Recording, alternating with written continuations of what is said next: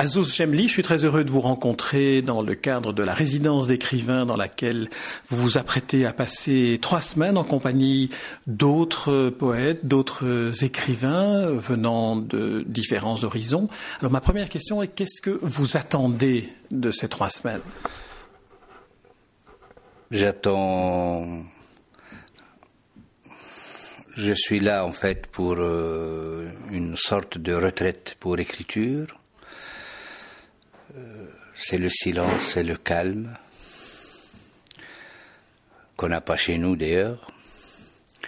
Et c'est bien pour le pour l'écrivain de d'être euh, un certain temps un peu sans famille et sans amis, sans sans portable, sans, sans lien en fait, et d'être délié et comme ça peut-être une occasion qu'il soit face à lui-même et, et cela l'inspire. Je suis là et, premièrement pour écrire et deuxièmement, bien sûr, pour connaître et voir les autres expériences de mes collègues. Alors vous êtes euh, un poète tunisien. Est-ce que le fait d'être euh, dépaysé aussi géographiquement peut, euh, disons, stimuler la, création, ou bien est-ce que c'est votre projet euh, initial qui va se développer? Dépaysement, c'est très fort. Après tout, la géographie euh, reste secondaire dans l'acte d'écriture, parce que le poète habite euh, l'écriture, habite la poésie, c'est son pays en fait. Euh, au début, oui, on se sent un peu décalé, mais après, euh, importe peu les lieux. L'essentiel que cette architecture nouvelle soit une intimité, parce que c'est là le problème. Là où il y a intimité avec les lieux, euh, les lieux deviennent les nôtres, alors plus de dépaysement. Ici, je me sens très bien dans ce château parce qu'il y a beaucoup de bois et le bois comme matière noble, c'est une matière d'écriture. Alors vous êtes euh, vous êtes poète euh, dans, dans le dans le petit dossier de que j'ai pu consulter sur euh, sur internet.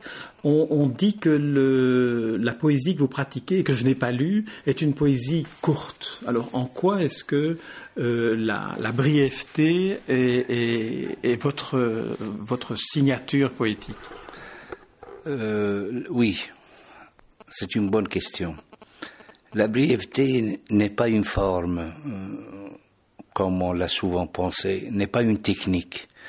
C'est plutôt une conception du monde, c'est plutôt une vision du monde, du monde impermanent où, où la mort peut frapper à tout instant. Donc, euh, il reste, on n'a pas le temps à le perdre dans des conneries quotidiennes. Donc, euh, le poète va directement à l'essentiel, d'où euh, il écrit des textes courts, réduits à l'essentiel. Donc, c'est toute une conception de la vie. Ce n'est pas un pro ce n'est pas du tout un problème technique, stylistique, euh, euh linguistique. Euh, ce n'est pas technique. Ce n'est pas un problème formel, voilà. Mais la forme dans la poésie, la poésie est quand même dans, dans les littératures ce qui a le plus d'implications formelles. Oui, mais je, je pourquoi Ici, j'ai remarqué dans en Occident en général, euh, la poésie est très formaliste.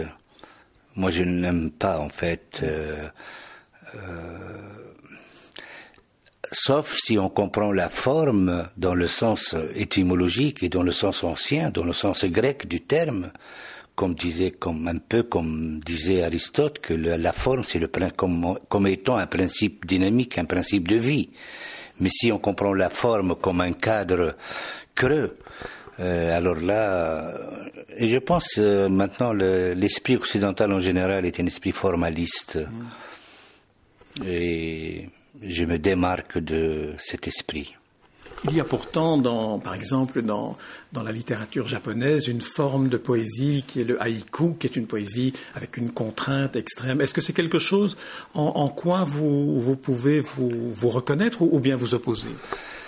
Euh, Non, j'aime les haïkus et euh, ce que j'écris est proche de l'haïku, Mais seulement, il faut dire que dans notre patrimoine euh, arabo-musulman de l'écriture, nous avons ce qu'on appelle le poème d'un seul vers, ou on on l'appelle aussi le poème, le, le, le, vers orphelin. Vous voyez combien c'est beau ce terme, le vers orphelin. C'est un peu ce que j'écris maintenant.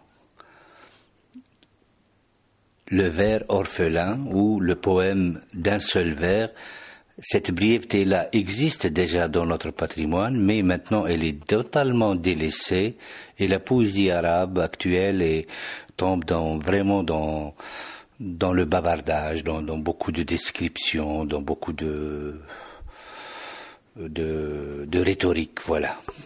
Est-ce que vous écrivez en, français uniquement ou est-ce que le, français et l'arabe sont des langues que vous choisissez suivant le poème que vous écrivez?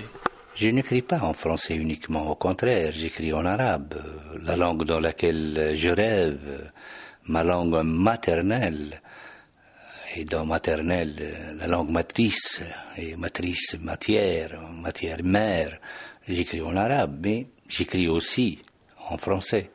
Euh, j'aime la langue française. Euh, il y a des mots que, euh, qui, sont, qui ont un sens magique. Je ne sais pas un mot tel que le mot, sais pas, entendre par exemple. Dans entendre il y a entente, dans entendre il y a entendement.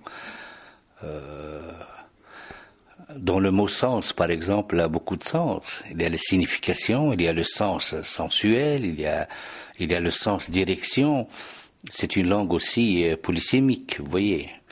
Donc, euh, c'est cet amour à la langue que c'est pour cela que j'écris. Euh, j'écris en arabe et j'écris aussi en français et je me traduis. Parfois, j'ai envie aussi de me traduire de l'arabe euh, en français.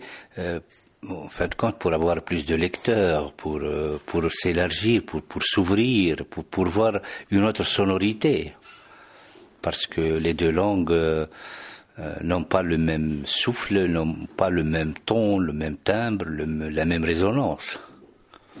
Je vous posais la question de l'écriture en français parce que nous sommes dans une résidence d'écrivains à, à francophone hein, en langue française, mais la question de la traduction est tout à fait intéressante. Est-ce que lorsque vous écrivez en français et que vous traduisez en arabe, est-ce qu'il vous arrive de vous dire la version française finalement est euh, impossible à traduire, est meilleure en arabe ou euh, devrait rester euh, en arabe seulement? La vérité, il m'est pas arrivé d'écrire en français puis je traduis en arabe. Mais ce qui est l'inverse, ce qui se passe, c'est que quand j'écris en arabe, j'ai tendance à me traduire en français. Et les vers orphelins en français, ça fonctionne? Les vers orphelins en français donnent des petits, euh, des petits euh, poèmes courts. Si vous voulez, je peux vous lire un petit poème court. Ah ben, volontiers. Est-ce que vous en avez un qui serait, dont vous pourriez me dire la version arabe d'abord? et puis la version française Oui. Je vous écoute.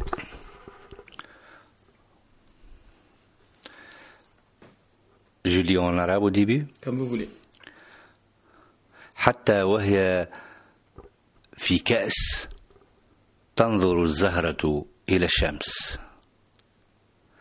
Même dans un verre d'eau, la fleur regarde vers le soleil.